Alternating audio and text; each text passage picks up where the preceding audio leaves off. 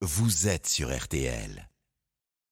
Et donc les précieux conseils à la radio de Stéphane, bonjour. Bonjour à tous. Vous nous parlez de serre, une serre chez nous, c'est possible ça? Oui, la cigale ayant chanté tout l'été se trouva fort dépourvue quand la bise fut venue. La cigale, oui, mais nous, non, Stéphane. Et oui, je suis poète ce matin.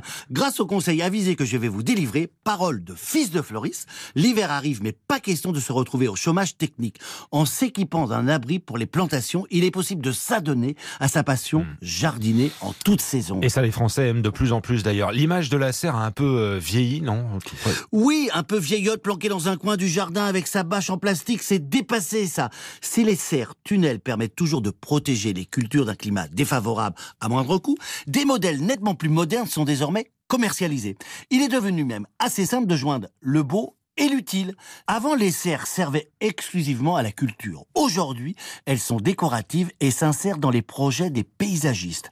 Un peu sur le modèle de verrière d'intérieur, le design des serres extérieures a beaucoup évolué. On est passé de l'alu brut à la couleur. La tendance est toujours plus pointue avec les choix esthétiques variés. Petits carreaux, frises, sous-bassement. On joue aussi sur les formes carré, hanté, ovale. Il existe bien d'autres raisons de faire l'acquisition de cette quasi-pièce de vie supplémentaire à l'aspect et à l'usage parfois proche de ceux d'une véranda.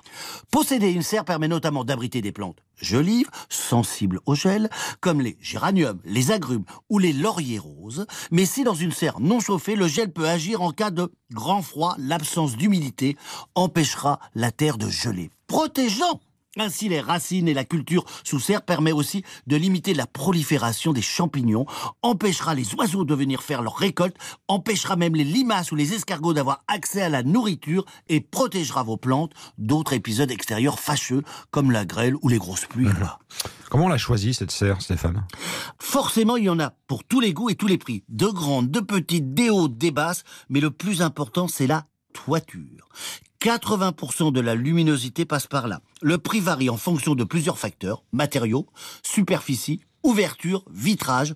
À partir d'une centaine d'euros, il est possible de trouver des petites serres tunnels plastifiées.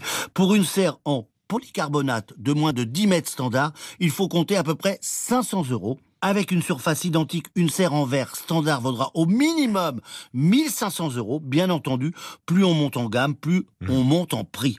Pour une serre au charme de l'ancien haut de gamme, il faut quand même compter 7 à 8 000 euros en moyenne. C'est un sacré budget, mais la passion a-t-elle un prix? Ça c'est beau, c'est signé Stéphane Plaza ce samedi matin sur RTL. Précieux conseil à réécouter, n'hésitez pas à profiter, c'est sur l'appli RTL. C'était bien chez soi avec CAFPI, expert en crédit. Crédit immobilier, assurance emprunteur, rachat de prêts et regroupement de crédit sur CAFPI.fr.